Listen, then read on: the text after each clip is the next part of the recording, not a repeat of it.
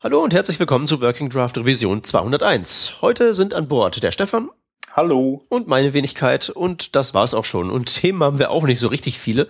Ähm, es ist anscheinend offenbar so kurz vor Weihnachten und alle machen zwar ihre Adventskalender und ansonsten ganz viel Projektarbeit oder machen Weihnachtsfeiern, was der Grund dafür ist, dass nur wir zwei jetzt ja. heute an dem Mikrofon sitzen.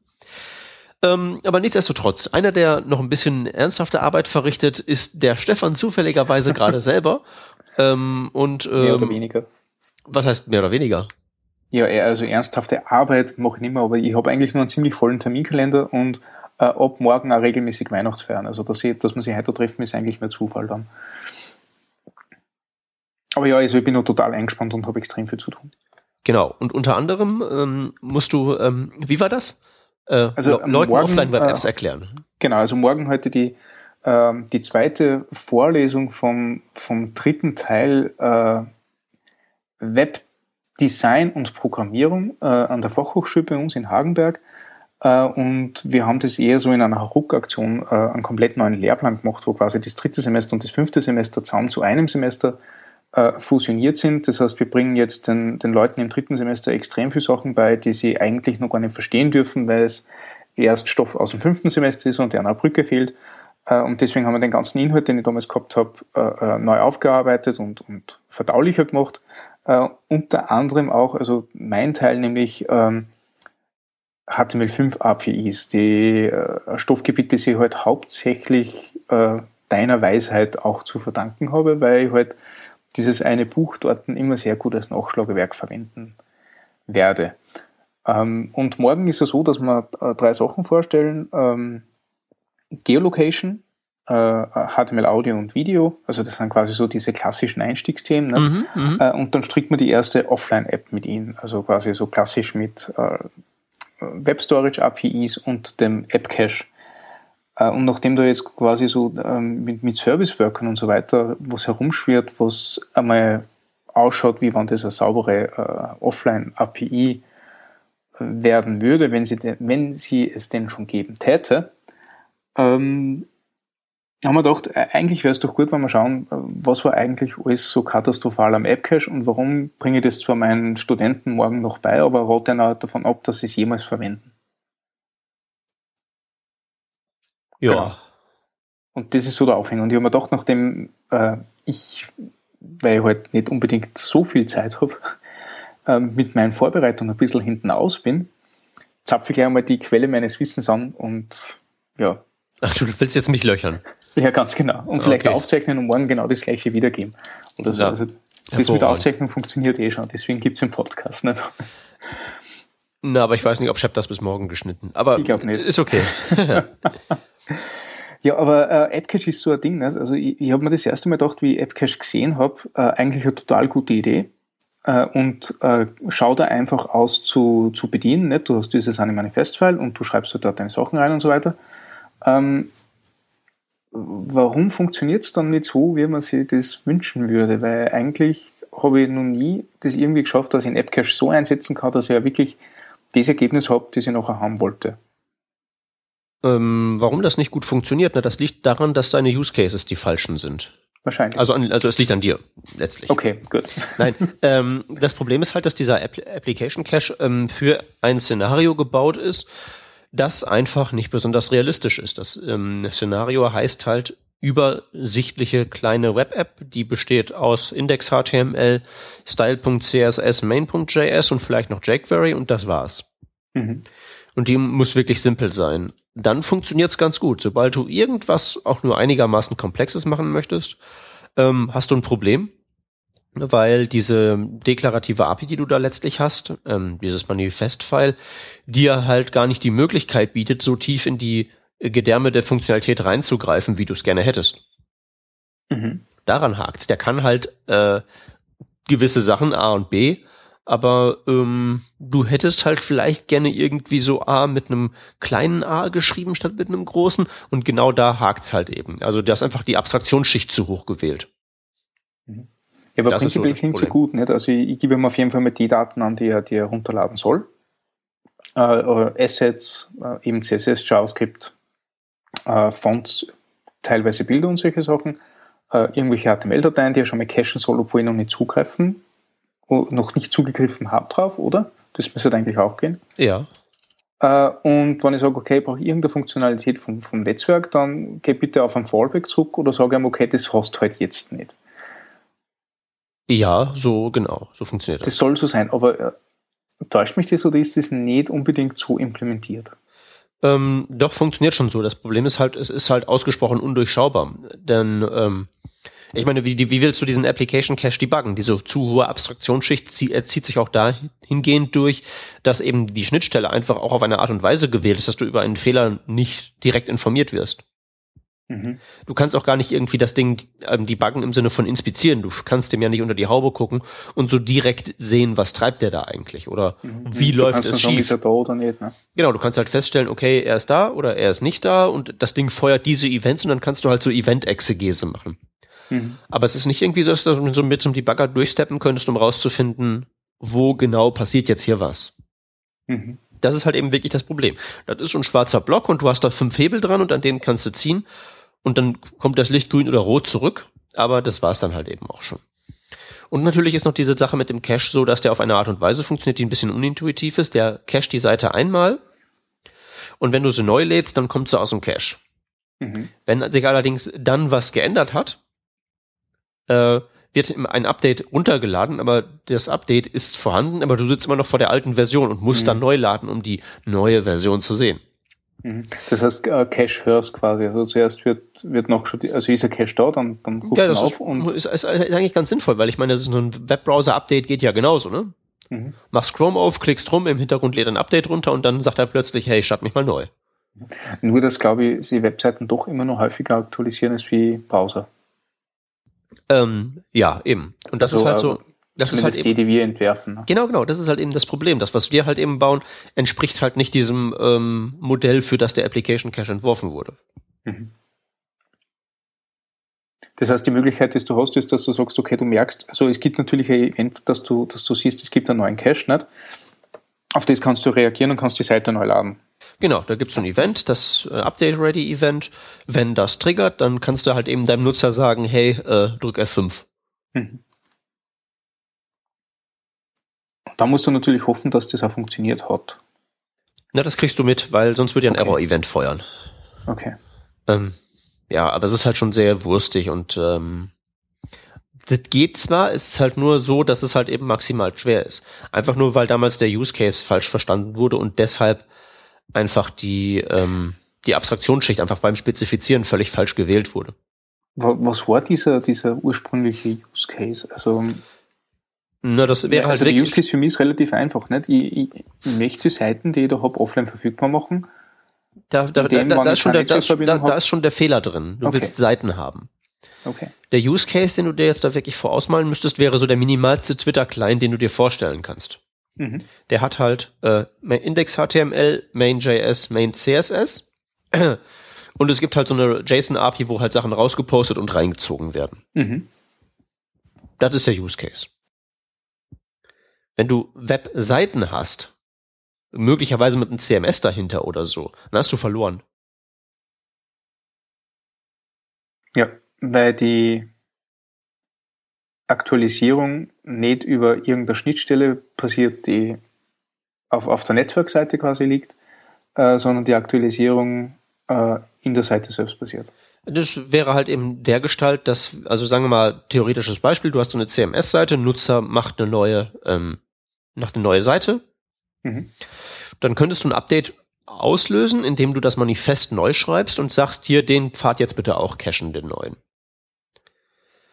Dann würde der Nutzer äh, auf die Seite gehen. Wenn er schon eine alte Version der gecachten Seite hat, lädt die neue sich im Hintergrund herunter, im Übrigen komplett neu. Mhm.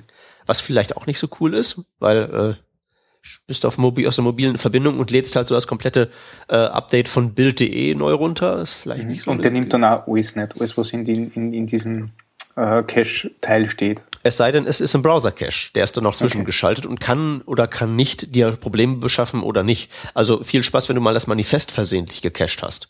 Mm, ja, aus der, Nummer kommt halt, aus der Nummer kommt man halt eben sehr schlecht wieder raus. Mhm. Ähm, und dann passiert das Update runtergeladen, der Nutzer sitzt zwar immer noch vor der alten Version der Seite. Wenn er dann also irgendwie diese URL eingibt, dann läuft er da nicht hin, sondern dann kriegt er 404 vorgesetzt, obwohl die Seite existiert und auch auf dem Rechner vom Nutzer schon drin ist, nur im versionierten Cache noch nicht auf der aktiven Position steht. Mhm. So, zum Beispiel solche Sachen wie halt eben CMS-Seiten sind damit halt so gut wie gar nicht hinzukriegen. Und wie gesagt, das ist halt eben äußerst schwierig. Du musst halt, du, du kannst halt eben nicht aus der, aus dem Manifest schließen, wie das funktioniert. Du musst halt eben die ganzen Spezifikationen, jeden einzelnen Schritt da am Start haben. Und das ist eben super kompliziert. Mhm. Der ganze Rest ist dann halt eben nicht so schlimm. Also wenn du sowas wie zum Beispiel äh, Local Storage hast oder die IndexDB oder sowas da, das, das ist halt eben eine ganz andere Sache. Da kannst du halt eben ähm, Stück JavaScript programmieren, wenn irgendwo die Daten nicht da landen, wo sie sein sollen, dann schmeißt du die Bagger an und findest das halt eben Mhm. raus. Genau. Ja? Und du kannst halt eben da ja auch was obendrauf implementieren. Also zum Beispiel gerade die IndexDB ist ja sehr, sehr low-levelig und macht so gar keinen Spaß. Ja, und dann gibt es dieses Local Forage dazu, nicht? das quasi mit Local Storage API die IndexDB äh, bedient. Also das wäre halt eben ein Beispiel. Oder du kannst ja auch Ja. irgendwie dann was Komplexeres oben drauf schmeißen, so einen richtigen ORM-Layer oder sowas. Mhm. Du kannst halt eben darauf aufbauen. Äh, beim App-Cache kannst du ja nicht mal darauf aufbauen, Mhm. Mhm. weil er halt eben auf ein Level hoch abstrahiert wurde, auf das du mit deinen normalen Webmitteln nicht mehr aufsetzen kannst. Mhm. Also so dermaßen hoch und falsch ist dieser Turm gebaut. Berliner Flughafen mäßig. Abreißen, neu machen. Alles klar, ja. Ja, die Lage Also- ist also der hoffnungslos, ähm, aber für so eine Demo-App, so ne, To-Do-Listen anzeigen oder so, mache Ja, ich, immer, mach ich immer meine Sachen immer ganz gerne. Dafür reicht das ja, aber das ist halt eben kein Use-Case, mit dem du da draußen irgendwen Ja, beeindrucken also kannst. Ich, ich habe noch mal den, ähm, den Fall gesehen, den ich eigentlich recht, recht nett gefunden habe, wo einer halt äh, wirklich nur sämtliche Assets gecached hat, wie die Fonts zum Beispiel, wo es eh immer diesen, diesen Flash of Unstyle Text gibt, weil du die Webfont ja möglichst performant äh, äh, anzeigen willst, deswegen irgendwo hinpackst und solche Sachen oder asynchron runterlädst. Und er hat halt gesagt, wenn die Ressource schon mal aufgerufen worden ist, dann hast du das in AppCache, weil der ist meistens ein bisschen schneller als wie der eigentliche Cache vom Browser oder, oder du hast Da hätte ich jetzt gerne, da hätte ich jetzt gerne mal eine Zahl, um wie viel der schneller ist und ob man das merkt. um, um gefühlt. Ja, keine äh, Ahnung. Also ich dann, weiß nicht, wirklich dann, dann riecht das für mich jetzt schon wieder schon so stark nach so, hu, ich bin so clever und ich baue clevere Sachen. Äh, Tipp an der Stelle, clever beim Programmieren ist das Gegenteil von intelligent. Nein, es hat eh nicht funktioniert. Also, Ach so, ja, das- das war wollte ich das- sowieso- hätte- nicht funktioniert. Also Hätte mich sowieso er- gewundert, weil natürlich auch der Application Cache, das ist auch ein, eins von, einer von diesen Mängeln, Mhm. ähm, der geht halt davon aus, eine Domain ist eine App. Ja. Und eine App ist ein Ganzes. Ja. Und sowas machen wie halt eben nur die Assets cachen, sollte halt eigentlich gar nicht gehen. Deswegen hatte ich mich gerade schon gefragt. Ja, genau, aber das war ja das Problem nicht. Also das habe ich, das habe ich gesehen. Ich, ich glaube sogar, ich glaube sogar beim Shep, der hat das bei seinen Folien so gemacht. Da hat er einfach nur so ein Standardgrundgerüst genommen und hat ähm, die Inhalte in Markdown gehabt, die hat er dynamisch gepasst und in seine Folienset reingeschleust und dann hat er noch die Fonts gecached und die Bilder gecached. Und ähm, ich habe mir gedacht, ja, okay, das probierst du halt mal aus und dann bin ich halt schwer auf die Schnauze gefallen, weil ähm, der hat zwar die, äh, die Fonts nachher gut gecached, aber was ich halt nicht gewusst habe, ist, dass der, wenn du das jetzt in einer Index-HTML zum Beispiel drinnen hast, er diese Index-HTML auf jeden Fall cached, aber wenn du dem dediziert sagst, das gehört aber immer vom Network abgerufen. Nicht? Also die, Ja klar, also wenn, die Index, Applikation, wenn, wenn das du das Manifest irgendwo einbindest, wird das halt eben mit. genau. Die, die Datei, ja klar, natürlich. Ist ja Genau, selbstverständlich. Wenn du die du brauchst mir Spezifikation dediziert gelesen hättest, wüsstest du das. Ganz einfach. Bitte? Wenn du die Spezifikation gelesen hättest, wüsstest du das. Natürlich, das habe ich ja nachher gelesen da bin ich auf die ganzen Sachen draufgekommen. Ja, ja, und das ist halt Ja. eben genau das Ding. Du kannst halt eben, du, du, plötzlich macht das Ding komische Sachen und du kannst nicht nachvollziehen, warum. Ganz genau. Ähm, eben wie gesagt, schon auf die Schnauze fallen, aber dann ha- habe ich ein, ein ganz interessantes Verhalten erlebt. Und zwar, das ist das, wenn du, wenn du versuchst, diesen Cache äh, ähm, loszuwerden. Nicht? Ja. Und ähm, ich habe mir gedacht, naja, also wird doch hoffentlich gehen, dass ich sage, okay, ich habe jetzt diese eine Index-HTML-Seite, ich referenziere den Cache einfach nicht und schreibe mal mit meiner äh, JavaScript-API das bisschen, was ich dort habe. Ich glaube, da gibt es auch eine Clear-Funktion oder, oder Nee. nein, gibt es glaube ich nicht. nee.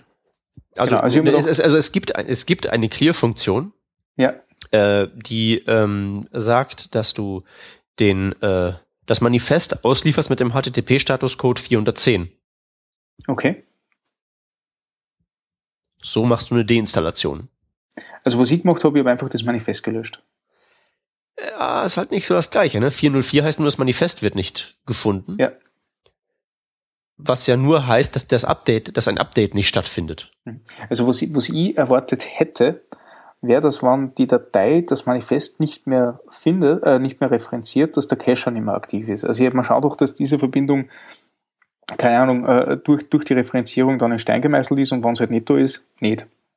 Tatsächlich ist es aber, äh, selbst wenn du es noch nicht mehr referenzierst, äh, und der Browser hat die Datei aber noch griffbereit, weil er einmal diesen Application Cache angelegt hat. Genau, weil er nach der äh, Domain geht. Genau. Sucht er sich den immer und immer wieder. Mhm. Ganz genau. Und das hat mich schwer fasziniert. Ja, ist eigentlich, also das, das, das, das Ding ist halt eben, wenn man das wirklich mal so alles durchliest oder so, ergibt das halt in dem, in dem, in dem Kontext des Gedankengebäudes, das dahinter steht, total viel Sinn. Mhm. Es hat halt nichts mit der Realität zu tun. Ganz genau. Und es ist halt äh, einfach äh, so einer der größten Griffe ins Klo der Spezifikationen so allgemein. Mhm. Ähm, wo würdest du dann den Application Cache äh, äh, verwenden oder was würdest du empfehlen, wo man ihn verwenden könnte? Demos bei HTML5-Schulungen. Alles klar. Also quasi genau für die gemacht, nicht? Ja, also tut mir leid, das ist halt eben für alle, für alle ernsthafteren Sachen kaum zu gebrauchen oder und auch mit mhm. riesigem Aufwand verbunden, weil man den ja auch nicht eben abschalten kann, so zum mhm. Testen mhm. oder so.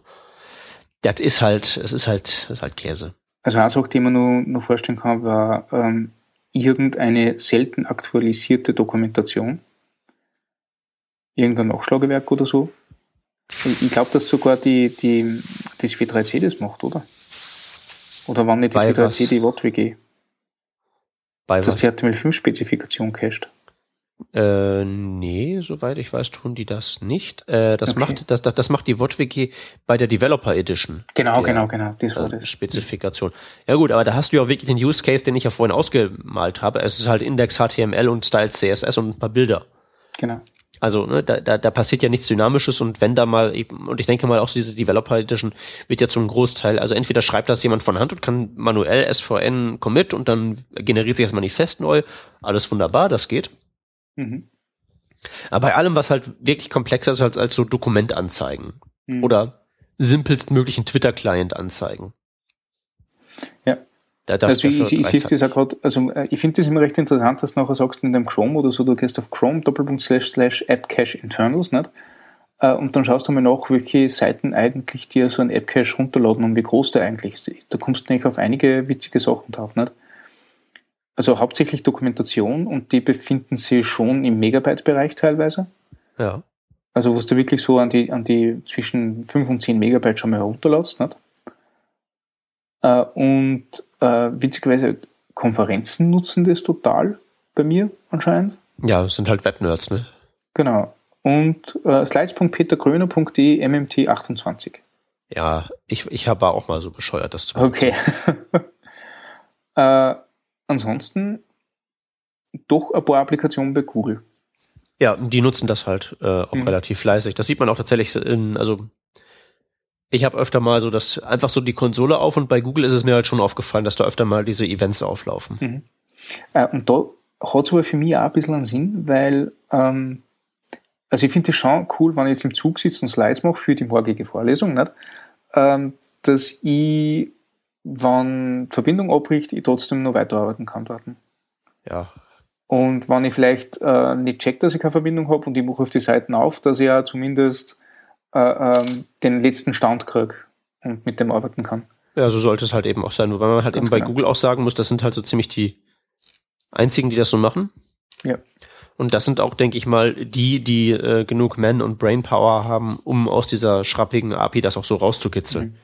Sind es vielleicht die Leute, die der, am, am, Schreiben beteiligt waren? Oder? Das, das glaube ich nicht. Okay. Die werden, die werden das genauso verfluchen wie wir, nur hm. die finden halt trotzdem einen Weg, weil es halt super viele und super clevere sind. Mhm. Jo. Ähm, es gibt aber jetzt natürlich eher so, äh, eben, glaube ich, auch hau hauptsächlich von Google getrieben, ne? äh, die, die Service Worker, die ja komplett anders funktionieren und finde mit dem Namen Service Worker halt nicht wirklich auf Offline-Technologie hindeuten. Naja, die machen ja halt eben auch mehr als das. Genau. Also Service Worker ähm, ist so ein bisschen was wie ein Webworker. Ein Hintergrundprozess, so eine JavaScript-Datei, die man aus einer Webseite heraus starten kann, die davon getrennt läuft und die aber mit dieser Webseite Sachen machen kann. Während der normale Webworker nur rechnen kann, kann der Service Worker ähm, als persistenter Hintergrundprozess registriert werden, also dauernd als Hintergrunddienst laufen, auch wenn die Webseite zu ist. Für so mhm. Sachen wie halt eben so ein Twitter-Client ganz hübsch. Kann da diverse Dienste machen, kann da diverse Arbeiten machen und kann vor allen Dingen HTTP-Requests abfangen und bearbeiten. Heißt, wir rufen foo.de auf, der Service Worker kriegt das mit, da fördert ein Event drin. Der kann diesen Request nehmen und könnte den beispielsweise beantworten, indem er den umleitet auf bar. Oder der könnte da ein äh, Stück Daten aus der IndexDB holen und, und damit antworten. Und äh, all solche Sachen machen. Und auf die Basis von diesem Service Worker könnte man sowas implementieren wie so ein App Cache oder man kann es halt direkt was App den, die App Cache Logik in JavaScript schreiben. Mhm. Da sind dann mehr Zeilen Code, aber dafür steht halt eben da, was passiert. Mhm. Klingt jetzt nicht nach, nach, nach einem guten Geschäft, weil du halt eben im Manifest sehr viel weniger Text schreibst, aber im Service Worker steht halt drin, was passiert. Im Manifest steht halt bloß so ein Ding, das von einem komischen anderen Ding interpretiert wird und dann passieren Sachen, ohne dass du einen Einblick da rein ja. hast. Mhm. Und das ähm, ist, in, das ist in der, in der Summe eine ziemlich äh, ähm, äh, gute Sache. Ich schätze mal, dass dort in Zukunft sich irgendwelche äh, Standort-Cache-Fälle äh, äh, geben wird, die da in einer netten API äh, implementiert werden. Also dass quasi sagst, okay, und jetzt bitte die App-Cache-Bibliothek dazuschalten und gut ist. Ne? Äh, sicherlich, aber man muss auch sagen, dass der Service Worker, die Service Worker API an sich nicht so hässlich ist. Nur weil es etwas okay. low-leveliger ist, muss es nicht gleich ekelhaft sein. Aber zum Beispiel ist es so, dass die, diese Service Worker halt ganz massiv ECMAScript 6 Promises nutzen. Mhm. Alle asynchronen APIs sind halt ähm, Promise-basiert, was ganz schön ist, weil man halt eben wirklich so Sachen, Sachen machen kann wie, okay, äh, Request, then hole Daten, then mhm. schicke mhm. Daten. Mhm. mhm. Ähm, und das ist eigentlich wirklich schon relativ hübsch und relativ schön.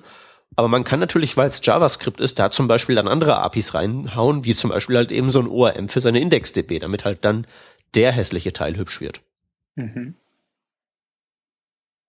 Ähm, ja, also da kann man halt eben all diese Sachen machen, wie halt ähm, äh, zum Beispiel einfach auch zum Beispiel sowas wie, wie, wie, wie partielle Updates. Ich habe ja vorhin erzählt, so das Szenario Bild.de publiziert einen neuen Artikel, Manifest wird neu geschrieben, heißt, ich rufe die Seite neu auf, alles wird neu runtergeladen, alles, alles, alles Riesenbilder und so.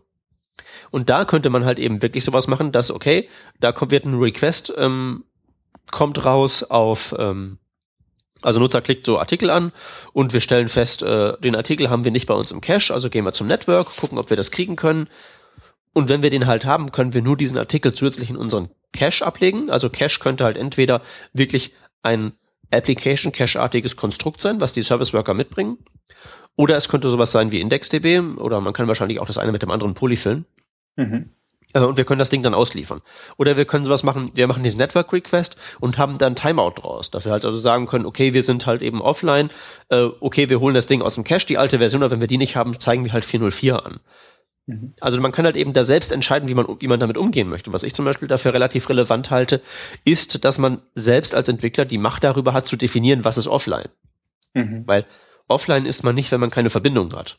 Oder wenn der Browser halt eben sagt, äh, Navigator Online, was halt eben ein völliger Käse ist, auch diese ja. API. Ganz, ganz, völlig defekt, macht nicht, was es, äh, was man meinen möchte und ist auch komisch geschrieben, ne, mit großem L online. Mhm, was auch immer. Mhm, mhm. Damit man es vom Event unterscheiden kann. Ich, ich äh, habe keine Ahnung, was die damals geraucht ja, haben. Kommt aus dem Internet Explorer 4. ähm, aber was du halt eben machen kannst, zum Beispiel mit sowas ist selbst entscheiden, wann etwas offline ist. Weil offline kann halt eben heißen, je nachdem, was du für eine App hast, offline kann halt heißen, äh, der Request schlägt fehl, weil kein Internet, also komplett null Anf Anfrage geht nicht raus. Das könnte offline sein. Mhm. Ähm, das wäre halt so der Offline-Case, wenn du zum Beispiel so eine Hintergrundsynchronisierung hast, wo du halt hin und wieder mal sagst, so, lass mal gucken, ob neue Einträge da sind. Ich meine, da kann ja im Prinzip der Request, wenn das so ein Hintergrundding sie ist, was jetzt nicht vom Nutzer explizit angefragt wurde, kann ja gerne drei Minuten dauern. Stört ja nicht. Ist ja nur Hintergrundgerödel, mhm. ne? Wenn es hingegen darum geht, dass der Nutzer sagt, so hier, äh, lade mal dieses Item und du stellst halt fest, okay, habe ich nicht im Cache, ich schicke einen Request raus, dann willst du schneller sagen, okay, hat nicht geklappt. Mhm. Weil nichts ist schlimmer, als wenn man da vor dem Maus, vor, vor dem, vor dem, vor der Ladeanimation sitzt und man nicht weiß, ob die Kiste noch was tut. Ja. Da willst du vielleicht sagen, okay, nach einer Sekunde ist nichts gekommen, sagen wir lieber, hier hat gefailt, äh, warte mal, bis du 3G hast und versuch's nochmal. Mhm. Und das ist einfach so der Unterschied. Man hat halt viel feiner die Kontrolle darüber, was gewisse Dinge bedeuten und wie, wie Sachen funktionieren. Application Cache ist halt eben ganz dein Manifest aufschreiben und das halt eben deine Petition ja. aufschreiben und sie dem Herrscher Browser übergeben und hoffen, dass er dir gnädig gestimmt ist. Mhm. Und das ist so das eigentlich, eigentlich das eigentlich alles. Also da wird dieses ganze ra super awesome und so. Eigentlich ist es ja nichts weiter als so ein okay, jetzt machen wir es mal richtig und machen es halt eben so low-levelig, dass halt eben man da mit sinnvolle Dinge bauen kann. Darum geht's mhm. eigentlich. Das Ding funktioniert halt noch gar nirgends. Gell? Also ich sehe gerade, dass Chrome 40 das Ganze mal in einer ersten Implementierung dann drinnen haben soll. Äh, und, und, und Firefox äh, auch schon irgendeine Demo-Implementierung in irgendeiner Art und Weise hat, also in irgendeinem für die, für die vielzähligen Kanäle. Äh, aber äh, außerdem gar nichts, gell? Ja, es ist also nicht gar nichts. Also es ist schon so, dass man in Chrome da genug drin hat, um schon mal damit ernsthaft rumzuspielen. Das ist schon so. Hm. Also Sachen wie halt zum Beispiel ähm, diese ganzen, also zumindest so, so ein Service Worker, der halt zum Beispiel einfach nur darüber Buch führt, was so passiert zum Beispiel. So mit den, hm. ähm, welche Requests wohin gehen und solche Dinge alles. Äh, das, äh, das gibt's schon. Durchaus. Ist natürlich alles etwas löchrig und unfertig und so. Mhm. Und natürlich ist außer Chrome da keiner dran ähm, im Moment am Werkeln, außer halt eben Firefox, wobei natürlich, wie du richtig sagtest, die Initiative da aktuell relativ stark bei Google zu liegen scheint, weswegen die halt eben äh, Spezifikationen schreiben und Browsercode schreiben und dann ist das halt eben die Wahrheit. Nur ähm, was halt in Chrome drin ist, wird auch in Opera relativ bald drin sein. Mhm. Äh, wir wissen ja mittlerweile beide, dass die mittlerweile, dass die bei Microsoft das mittlerweile alles sehr ernst nehmen mit dem Webkrempel. Oh ja, total. Und, ich, und ich da so relativ großes Vertrauen rein habe, dass die da, äh, wenn das erstmal einigermaßen stabil ist, irgendwann so sagen, hier, Internet ja. Explorer 14, nach übrigens Source Worker ist komplett drin, könnt ihr benutzen. Ja. Das wird garantiert so kommen. Und äh, irgendwann wird Apple das auch haben, wahrscheinlich, vielleicht. Ja, also die, die Apples, die lassen im Grund äh, im Moment am, am, am schwersten noch nicht. Also die kümmern sich gar nicht mehr drum. Entweder es geht nicht oder nicht. Also weiß nicht, wir hatten ja, wir hatten ja so ein ähm, äh, letztens eine Revision, wo wir mal den neuesten äh, Safari durchgesprochen haben. Da ist schon so ein bisschen neues Zeug drin. Mhm. Aber kommt das nur mir so vor, oder sind die, die neuen Sachen eher Sachen, die Apple jetzt ganz gut für eine äh, App-Plattform brauchen kann und gut ist, oder? Das kann natürlich sein, aber was, was mir halt so auffällt, ist also, Google, äh, Firefox und Opera haben ja diesen kontinuierlichen Update-Prozess und da kommt in mhm. kleinen Schritten immer mal so wieder was rein. Mhm. Sodass man das halt eben so alles gar nicht wahrnimmt. Man stellt halt eben fest, okay, das eine Feature ist da jetzt drin, ja, okay, ist es mir doch egal. Und dann dreht, guckt man sich drei Monate später um und stellt fest, ach, das und das und das und das ist da schon drin. Ja, okay. Ja, so geht's ja da. Mhm. Und Apple und Microsoft sind ja noch die, so, die so mit diesen großen Schlägen kommen. So einmal im Jahr, batsch, neuer Browser, mhm. hier neue Features was ich halt feststelle, ist, dass dieser Batzen, neue Features halt eben im Internet Explorer, mehrere Größenordnungen über dem ist, was Apple da immer so abliefert. Ja. Also in jeder neuen IE-Version ist ja ein riesiges Geschenkpaket an neuem Zeug drin, ein riesiges. Ja. Und bei Apple kannst du damit eine, eine Stunde Podcast machen und dann ist Schluss. Ja, das stimmt. Na, und ich finde die Kommunikation recht gut. Nicht? Also du hast halt ähm, diese, der, ähm, diese Plattformstatus.modern.ai, nicht? wo du halt wirklich nach dem Feature suchen kannst und schauen kannst, wie ist das jetzt bei einer in der, in der Diskussion, beziehungsweise wie, wie stark ist der Druck von der Community und äh, in welchem Status befindet sich das gerade. Also arbeiten Sie schon dran oder schauen Sie sich es jetzt gerade im Moment genauer an oder äh, haben Sie es noch nicht einmal irgendwie am Radar und das ist schon recht geil. Also ich sehe gerade Service Worker ist zumindest under consideration und so wie ich das in den letzten paar, paar Wochen, Monate gesehen habe, äh, wenn einmal was under consideration ist, dann ist die Wahrscheinlichkeit sehr hoch, dass das demnächst in, in Development kommt. Nicht? Ja. Ähm, also jetzt arbeiten sie, glaube ich, ich meine, vielleicht bin, bin ich da jetzt weg. IE12, ist der jetzt schon draußen oder ist der noch in Arbeit? Äh, das ist Preview-Status, soweit ich weiß. Genau, also die, die, diese In-Development-Sachen sind ja jetzt, glaube ich, alle für IE12. Äh, oder, oder sollen noch für, für den kommenden IE12 sein. Äh, und Under Consideration wird dann vermutlich mit IE13 nachher soweit sein. Und das finde ich halt schon recht geil. Also du, du hast echt einmal eine Ahnung, was kommt und was nicht kommt und brauchst nicht hoffen, dass das vielleicht irgendwann in ja, der Zukunft funktioniert. Auf, nicht, nicht nur ist das so, dass du nicht nur äh, so weißt, was kommt. Ähm, es ist halt äh, tatsächlich so, dass, also nicht nur die Kommunikation halt eben dem von Apple, das mhm. ist ja nicht Kommunikation, dass die da dem da halt weit voraus sind, aber zum Beispiel, was mir halt letztens aufgefallen ist, als ich so durch die ECMAScript 6 Kompatibilitätstabelle scrollte, dieser IE Technical Preview mhm. ist mit, äh, ja, mit, mit Abstand das äh, ECMAScript 6 kompatibelste Programm da draußen. Mhm. Also Node mit Harmony ist da ganz weit hinten. Äh, der Tracer Compiler kommt da nicht ran. Geil. Der ganz normale IE Technical Preview ist halt das absolute ECMAScript 6 Flaggschiff. Der Ja, hat, der unterstützt äh, 72% aller Features Mhm. von Das- ECMAScript 6. Ja. Das, das hättest du vor fünf Jahren noch nicht sagen traut, gell? Ähm, das nicht, aber also ich weiß nicht, vor fünf Jahren äh, gab es da schon in IE 7, ich bin, Ich glaube schon. ich glaube auch, ne? Ja, auf jeden Mhm. Fall, klar, 2000, 2010 ist das ja. Mhm. Ja, also da hat man halt eben noch nicht so richtig erahnen können, weil sie noch viel aufzuholen hatten, Mhm.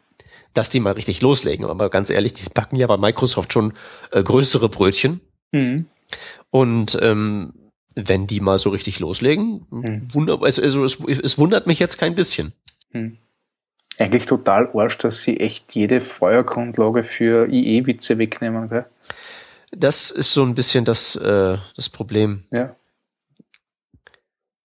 Ich meine, Ja, ich ja habe quasi hab, ich hab so- auch, ich hab mit diese, diese ganzen, ich habe halt so unglaublich viele Grafiken so in meinen Präsentationen, für meine Präsentationen gehabt, so Ja. Internet Explorer als Trollface, Internet Explorer Logo auf eine Vogelscheuche Ja, aufgestellt genau. und so. Oder, oder dieser, dieser, dieser eine Comic, wo, wo die Browser alle synchron irgendwas schreien und der Internet Explorer Ja, ist ja. drei, drei Schritte danach. Ne? Ja, ja. Und das Mhm. kann man, das, ich habe, also das sind halt nur dumme Bilder, deswegen vermisse ich die nicht wirklich, aber die habe ich echt, die baue ich halt nicht mehr ein. Die sind halt eben unbenutzt mittlerweile, weil das kann, kann man halt nichts gegen sagen. Ja. Ja, und das hat uns ja irgendwie so vereint, nicht? Ein Internet, Explorer, Internet, Internet, Kämpfen Internet. Explorer, Internet Explorer 11 ist äh, ECMAScript 6 ähm, te technisch so, ähm, also äh, ja, so auf, auf einem Niveau mit sowas wie Safari halt schon, ne? Mhm. Das ist halt Wahnsinn. eben. Und der Technical Preview haut da halt eben mal so richtig alles raus. Also Typed Arrays komplett drin. Äh, was hat er noch, noch drin? Hier Proxy API ist so gut wie drin. Mhm. Und die Sachen, die halt auch fehlen, das sind halt so ein paar, äh, ja, also das sind halt so die Features, die auch sonst keiner hat, ne? Mhm.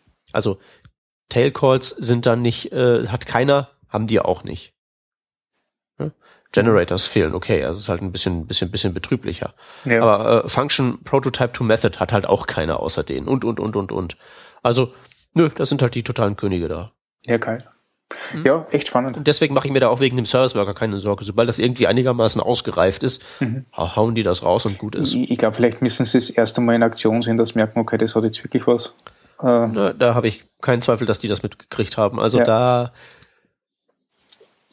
Also außer bei, außer bei Apple bin ich ja davon überzeugt, dass da überall wirklich bei den ganzen Browser äh, ähm, Abteilungen da sehr große Teams sehr fähiger Leute mit Hochdruck Ja. da an dem Zeug arbeiten. Ist bei Apple vielleicht auch so, aber das, da hat man den Eindruck nicht so. Ja.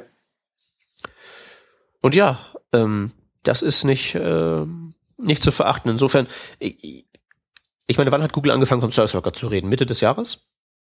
Ähm, Mitte des Jahres hat es sehr gepusht, ja. Also, also mit der Google I.O., das ist das erste Mal, dass die Service Worker so, so wirklich bewusst auf meinem Schirm waren. Also ich habe das immer so ein bisschen vor, vor, Mhm. vorbeischwirren gesehen, nicht? aber da haben wir gedacht, okay, das ist zum ersten Mal, also das ist jetzt einmal eine Technologie, mit der man was anfangen kann. Mhm. Ähm, also ähm, Jetzt habe ich die rausgebracht. nein, nein, ich habe mich, ich hab mich selbst rausgebracht, weil mir gerade noch eingefallen ist, dass ich heute, dass ich in der letzten Woche einen Talk gesehen habe, den ich noch verlinken will. So. Okay. ähm, das den musste ich jetzt gerade eben raussuchen. Ähm, nee, was ich sagen wollte, äh, war dafür, dass das halt eben jetzt nach ne, seit einem halben Jahr so ernsthaft forciert wird, also wirklich Mhm. nicht nur so nebenher läuft, sondern wirklich mit Macht forciert wird. Dafür sind wir eigentlich schon ziemlich weit, wenn du dir mal anguckst, was halt Chrome Ja. alles kann. Und in Firefox kannst du zumindest diese, Proze diese Prozesse hochfahren und da schon mal mit rumspielen. Also die Grundlagen sind da und auch so diese Basics im Sinne von, ähm, wir haben halt diese Promise API von ECMAScript 6, die ja dafür Voraussetzung ist Mhm. die ist ja auch schon überall da. Also das ist alles, ähm, ja, ähm, da mache ich mir ehrlich gesagt keine Sorgen. Das wird relativ zügig ähm, Einzug erhalten in unsere Browser und wir müssen halt eben auch bedenken, dass ja ne, nicht nur können wir keine IE-Witze mehr machen, es ist ja mittlerweile so, dass die ja auch alle relativ zügig updaten. Mhm. Also das wird, ähm, das sieht im Moment alles recht finster aus von der Kompatibilitätstabelle, aber das wird schon noch. Da bin ich Ja, sehr klar. überzeugt von. Ja, eigentlich total cool, ne? Also die, die, die, die Zeit, wo wir sich über solche Sachen beschwert, äh, beschwert haben, die sind eigentlich fast vorbei. Ja. Jetzt beschwert man sich über andere Sachen, aber. Ich wollte es gerade sagen. Ich wollte es gerade sagen. Also ähm, dieser ganze Offline-Krempel ist halt auch so dringend nötig, weil im Moment äh, ist das halt eben mit den mobilen Websachen halt eben so dermaßen über alles grundsätzlich kaputt. Ähm, ja, Hm. also mein, meine Hoffnung ist ja, ich meine, theoretisch haben wir ja mit dem Application Cache und den ganzen anderen Offline-Sachen schon Möglichkeiten, Dinge offline zum Funktionieren zu bringen. Mhm. Niemand tut das. Mhm. Mhm. Obwohl das halt eben zwingend notwendig wäre, weil mobiles Internet ist nicht existentes Internet. Genau. Da, da bin ich ja, also merkt man ja immer, wenn ich, unter, wenn ich unterwegs bin, wenn ich mit dem Zug fahre, dann füllt sich Twitter mit meinen wüsten Beschimpfungen hinsichtlich Mobilfunkprovider und Webseitenbauer.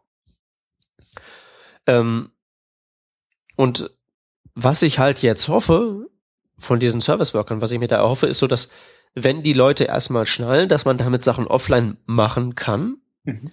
Dass sich vielleicht so diese grundsätzliche Haltung zur Ressource Internet beim Bau von Webseiten verändert. Weil im Moment Mhm. ist es so, wenn du eine Webseite konstruierst, gehst du davon aus, Internet ist da. Ja. Und das ist halt eben verkehrt. Ja. Das ist so dermaßen verkehrt. Das ist halt eben nicht da, weil du halt eben heutzutage mobil unter, unterwegs bist und es aus einer so breiten Palette von Gründen halt nicht da sein kann. Ja, also Weil- du. Also ich fahre durch die Gegend. Oder letztens bin ich halt nicht durch die Gegend gefahren. Ich stand halt mit jemandem mitten in einer nordrhein-westfälischen Großstadt und der Typ hatte einen voll krassen LTE-Vertrag und so. Konnten aber Google Maps nicht benutzen, weil halt sein Volumen aufgebraucht war. Mhm. Und da Mhm. kamen halt nur so Tröpfel-Tröpfel-Daten, was halt eben effektiv auch kein Internet ist. Damit kannst du sowas Datenintensives wie Google Maps nicht mit benutzen. Ja. Aber irgendwie, ja, alle gehen irgendwie davon aus, Internet wäre da, obwohl das die bescheuerste Idee überhaupt ist. Das ist halt eine Ressource, die, wo man halt eben sagen kann, ist hübsch, wenn die da ist und meine Applikation fluppt besser, wenn sie da ist. Aber eigentlich darf man das nicht voraussetzen. Man muss das wirklich so als eine Progress Progressive Enhancement Sache wirklich sehen. Mhm. Also Internet, Internetkonnektivität auf die App oben drauf streuseln und nicht irgendwie davon ausgehen, das wäre da, weil das völliger Käse ist. Diese ganzen mobilen Apps machen es ja auch nicht so. Also klar, so eine Fahrplanauskunft von der Bahn oder so, mit der kannst du nicht viel anfangen, wenn du keine Anfrage in den Server schicken kannst, aber du kannst sie zumindest starten. Nicht mal das kriegt eine Webseite hin. Ja. Äh, Nicht mal eine 404-Seite anzeigen kriegt sie hin. Alles kaputt, grundsätzlich, weil einerseits die Technologie natürlich im Eimer ist und ich hoffe mir, dass die Technologie, wenn sie nicht mehr im Eimer ist, auch unsere Gehirne endlich mal in diese Richtung biegt, dass wir aufhören, so zu tun, als gäbe es Internet. Also man, man kann unseren Gehirn jetzt nicht so den, den Vorwurf machen, weil ähm, Doch, doch, doch, doch, doch. ja, es Nein, ist halt schon es, vers- es ist halt, es ist versucht nicht mal jemand. Wenn es jemand versuchen würde und irgendwie sagen würde, so hier, ich bin gescheitert, da ist mein Blogpost auf Hacker News ganz nach oben gewotet. Ja, Aber nicht mal das passiert, nicht mal gescheitert. ja, das stimmt. Ja, weil du Hacker ich- News nicht verwenden kannst, weil du offline bist. Äh, döp, döp, döp.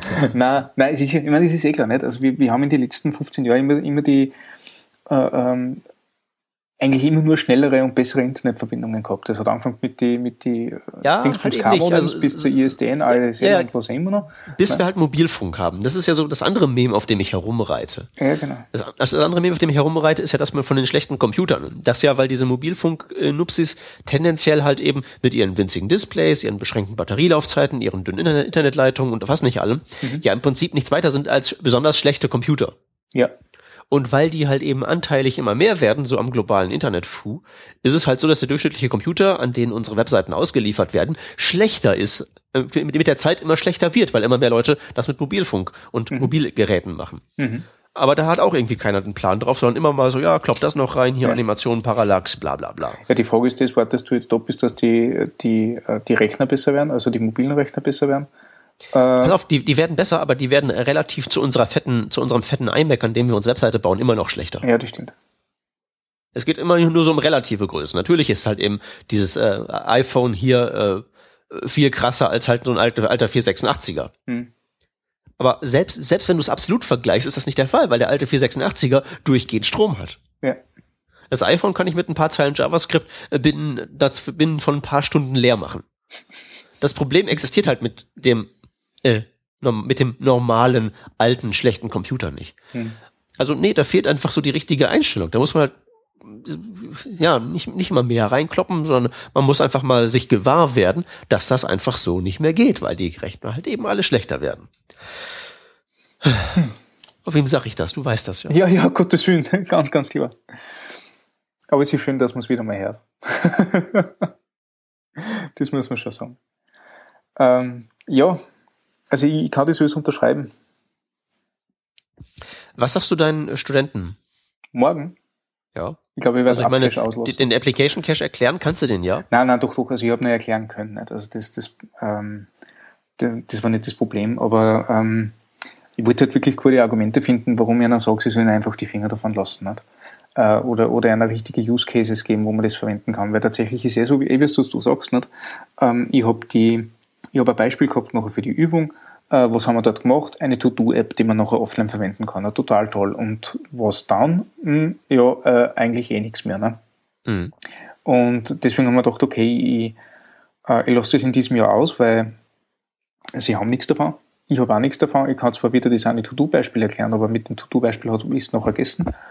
Äh, und ich gebe ihnen nachher lieber in so einem Run, so wie heute, nicht, ähm, tausend gute Gründe, warum sie es nicht verwenden sollen. Und genau das ist die Info, die, die ich mir noch aneignen musste, beziehungsweise äh, so, so weit aufbereiten musste, dass ich sie einer sauber präsentieren kann. Ja, und den Service Worker, den Ausblick präsentieren. Ja, genau, und das möchte ich einer nämlich auch geben, ganz genau. Weil das ist wirklich so die Hoffnung am Ende des Tunnels, also damit wird's gut. Ja. Es gibt ein sehr schönes Video von ähm, Jake Archibald, der das bei JSConf erzählt hat in der aktuellen Version. Mhm. Verlinken wir natürlich auch, ähm, ist nur 30 Minuten lang, äh, absolute Anschaupflicht. Nicht nur, weil das halt eben ähm, inhaltlich sehr viel hermacht, sondern der Jake Archibald kann das ja mit dem Präsentieren auch sehr gut. Und hier merkt man bei dem Video, dass er sich nochmal extra gut vorbereitet hat, weil es halt eben JS-Conf ist und da ähm, schaut man eben einem absoluten Profi bei der Arbeit zu und das ist immer eine feine Sache. Hm. Ja. Also ich finde für das, dass wir keine Themen gehabt haben, haben wir so ein Nicht-Thema eine recht gute Diskussion gemacht. Ja, das äh, Sachen, die nicht funktionieren und über die man abranten kann, sind ja immer ganz gut. Alles klar. Aber Wollen wir zu den Links übergehen? Hm? Ja, also zum Link, nicht? Also ich glaube, dass nee, es, sind, es, es sind zwei. Ich habe noch einen dazu gefunden. Ah, okay. Also ich glaube, dass wir mit Offline ziemlich, ziemlich durch sind. Ja, ja. Alles klar. Jo, dann sage ich den ersten Link an, wenn das okay ist für die, weil den zweiten kenne ich jetzt nicht. Uh aber der erste Link ist ein Polyfill Service von uh, der Financial Times. Uh, das ist ein CDN, wo man ähm, eine Polyfill Min.js äh, inkluden kann und die äh, aktualisiert nachher die, die JavaScript APIs um einige Funktionalitäten, die euer Browser vielleicht nicht hat. Also das Ganze ist äh, basiert auf User Agent Sniffing äh, und checkt ihm ab, was für einen Browser hast du und welche Funktion beim Array Prototype, String Prototype, Element Prototype fehlen dir noch, damit du quasi total glücklich bist. Und ähm, das Ganze geht runter bis IE6, was ich sehr mutig finde, weil die haben einiges nachher zum Polyfillen. Äh, in der realen Welt oder, oder bei den Browsern, wo ihr nachher arbeitet, sind das eher kleine Schnipsel, also das Ganze ist relativ leicht zum Inkludieren äh, oder, oder recht, recht leichtgewichtig. Ähm, es sind ein paar Funktionen. Ich habe es recht interessant gefunden. Macht es in ein paar Browsern auf und schaut mal, wie da die Unterschiede sind. Äh, es ist recht überschaubar und man sieht doch einige, einige Sachen, die anders sind. Ähm, ich habe noch ähm, vorhin schnell ausgegraben, ist mir aufgefallen, habe ich letzte Woche gesehen, fand ich ziemlich gut. Ähm, ein kleiner Vortrag von Andy Wingo. Der Typ ist ähm, so JavaScript Engine Hacker, der bastelt ziemlich viel an JavaScript Core rum, dem Ding, was so in, in Safari und so drin ist. Und der hat einen ganz kurzen Talk ähm, gehalten über die, ähm, ja, über, über JavaScript-Implementierungen, wie sie sich im Jahr 2014 des Herren so darstellen. Mhm. Das Ganze ist kein Konferenzvideo, sondern es ist halt eine, ähm, eine, eine ja, ein Audiomitschnitt in absolut gruseliger Qualität und ähm, dazu ähm, aber sehr schöne Slides. Und das klingt zwar jetzt wirklich nicht schön, wenn er das erzählt, aber ähm, wenn man wenn man in einer ruhigen Umgebung ist und, in, und alles ganz laut dreht, dann versteht man das sehr gut und man kann auch diesen Slides sehr gut folgen. Das ist zwar super super nerdig, weil es halt eben wirklich darum geht, so wie ist die JavaScript Engine umgesetzt, was sind so Just-in-Time-Compiler und sowas und welcher Browser hat gar keinen JavaScript-Interpreter mehr, sondern nur noch einen Compiler, bla bla bla. Ähm, mhm. Also wirklich mal erklärt, wie das so funktioniert und wie so das, diese ähm, Browser hin und her schalten und wo es in Zukunft hingeht. Auch wenn man nicht jetzt so total tief da drinnen steckt, ist es trotzdem eine ziemlich gute, ja, sorgt für ein gutes Gefühl, wirklich zu wissen, wie das in diesen Kisten so abgeht. Ähm, deswegen, auch wenn es in den Ohren wehtut, es dauert nur 30 Minuten und es ist sehr ähm, erkenntnisfördernd. Mhm. Und ja, das, das waren, waren im Prinzip ja die Links für unsere Sendung 201. Wahnsinn, so weit schon nicht. Äh, und ich, ich glaube, das ist die letzte Episode, die wir vor Weihnachten rausbringen. Äh, also die letzte, die vor Weihnachten erscheint, ganz bestimmt. Ja, genau. Also wir, wir zeichnen zwar noch was auf nächste Woche, ne? aber vor Weihnachten ist das, glaube ich, das, das letzte. Also deswegen auch noch so frohe Weihnachten. Ja, man, ja, genau. Frohe Weihnachten, ein wunderschöner Rutsch ins neue Jahr und ähm, bleiben Sie uns gewogen. Ja, genau. Okay, danke für die Aufmerksamkeit. Tschüssi. Tschüss.